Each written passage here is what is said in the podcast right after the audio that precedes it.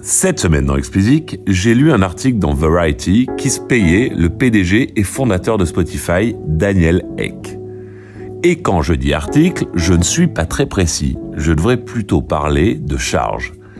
Car les mots de Jem Aswad ne, ne s'embarrassent pardon, pas de forme et attaquent frontalement et personnellement Ek. Au début surpris, j'ai quand même décidé de vous en parler car cela pourrait marquer un tournant le boss de la firme suédoise. Alors avant de rentrer dans les détails des griefs qui sont faits par Aswad à Eck, je tenais déjà à vous rappeler qu'il m'est arrivé aussi par le passé de me demander si Eck et Spotify ne se pas un peu de la gueule des artistes, particulièrement lorsqu'ils mettaient en scène ces grandes messes pour expliquer aux artistes que si, il est possible de bien gagner sa vie sur la plateforme, à deux doigts de sous-entendre que s'ils n'arrivent pas, bah, joindre les deux bouts, hein, c'est qu'ils sont une bande de feignasses qui euh, ne sortent pas assez de musique, pas assez régulièrement, et que donc ils peuvent pas se plaindre hein, de pas gagner assez. Moi, je trouvais ça particulièrement cynique. Globalement, j'étais assez surpris de la relative tranquillité dans laquelle Eck arrivait à passer de polémique en polémique sans être jamais personnellement mis en cause.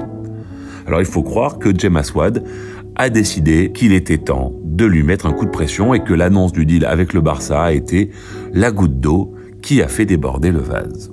Ce deal, qui sur le fond n'a pas l'air d'être le deal du siècle, mais plutôt une énième tentative de trouver des synergies qui n'ont pour l'instant crevé les yeux de personne, a fini d'exaspérer le journaliste.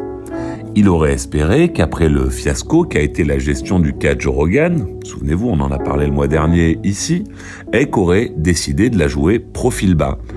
Effectivement, cela fait des mois, voire des années que la grogne monte contre le fait de donner autant de visibilité et autant d'argent à un homme aux opinions aussi controversées. Les artistes et même certains employés de Spotify trouvent que cela va trop loin et ont demandé à plusieurs reprises la suppression de tout ou partie des épisodes. Il aurait également espéré qu'après avoir payé des millions de dollars à des lobbyistes pour que le Congrès américain n'augmente pas la rémunération des auteurs-compositeurs, Eck aurait décidé là aussi de faire profil bas et dans une certaine mesure, puisqu'il veut pas sortir le portefeuille pour payer les auteurs-compositeurs, d'y aller mollo sur les dépenses. Auteurs-compositeurs qui, quand même, il est nécessaire de le rappeler, sont la sève de l'offre de Spotify. Sans eux, il n'y a plus de Spotify à terme. Eh bien, Egg dépense sans compter pour peser dans le débat devant le Congrès et faire valoir son point de vue.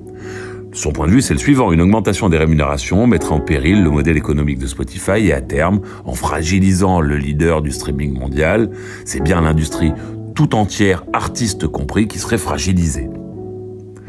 Eh bien non. En fait, Egg décide de lâcher 310 millions de dollars, quand même 310 millions de dollars, hein, pour ce deal avec le Barça, Deal d'autant plus obscur pour le journaliste, il faut bien le comprendre, qu'il s'agit de soccer, sport obscur s'il en est vu des États-Unis. Aswad était déjà bien déchaudé donc par les dépenses somptuaires de Spotify pour avoir par exemple euh, des bureaux qui coûtent un bras et qui selon lui sont majoritairement vides ou encore prendre des billboards à Times Square pour faire la promo d'artistes qui toujours selon Aswad n'en ont pas besoin. Alors au-delà de partager certaines, hein, soyons mesurés, de ces impressions. Euh, ce qui m'intéresse dans cet article, c'est l'impression qu'on est en train de passer un point de bascule. Et en fait, euh, j'ai l'impression qu'après avoir enchaîné autant de polémiques, Eck est vu comme un personnage cynique, arrogant et complètement coupé de la réalité et de l'industrie. En gros, qui n'est qui n'a de, de, confrontation, en tout cas de contradiction, qu'avec des gens euh, qui sont dans la même situation euh, que lui, donc des milliardaires. Effectivement, on peut quand même croire qu'ils sont un peu coupés de la réalité, mais d'autre part, qui n'a de contradiction que de gens qui sont ses employés. Donc c'est une opposition assez légère. Bref. Donc on pourrait penser que cet article marque un tournant. Et ce qui marque un tournant, c'est que Aswad termine en fait par une mise en garde. Et pour moi, ça c'est inédit. Soit Spotify est une réussite impressionnante, de celles qui ont changé l'industrie en profondeur et qui la changeront encore longtemps. Soit c'est aujourd'hui le plus gros service de streaming par abonnement au monde et de loin. Soit les autres streamers, Apple, Amazon ou YouTube, et évidemment tous les autres, sont dans la même situation et défendent le même modèle, le même bout de gras. Mais à force d'être arrogant et de traiter les artistes qui font sa raison d'être comme des laquais, à force d'être inondé par l'orgueil de sa réussite, Spotify, enfin plutôt Eck, prend le risque d'unir toutes les voix qui s'élèvent depuis quelques années contre lui. Les artistes d'une part, ensuite les auteurs-compositeurs, ensuite une partie de son staff, etc., etc. Et de là à ce que ce nouvel unisson ne se propage au grand public, il n'y a pour l'auteur de l'article qu'un pas qui est de plus en plus près d'être franchi. Allez, c'est tout pour cette semaine comme d'habitude. Si vous ne l'avez pas encore fait, abonnez-vous à la newsletter, le lien est en description. Pour me soutenir, donnez-moi 5 étoiles sur Apple et abonnez-vous où que vous nous écoutiez.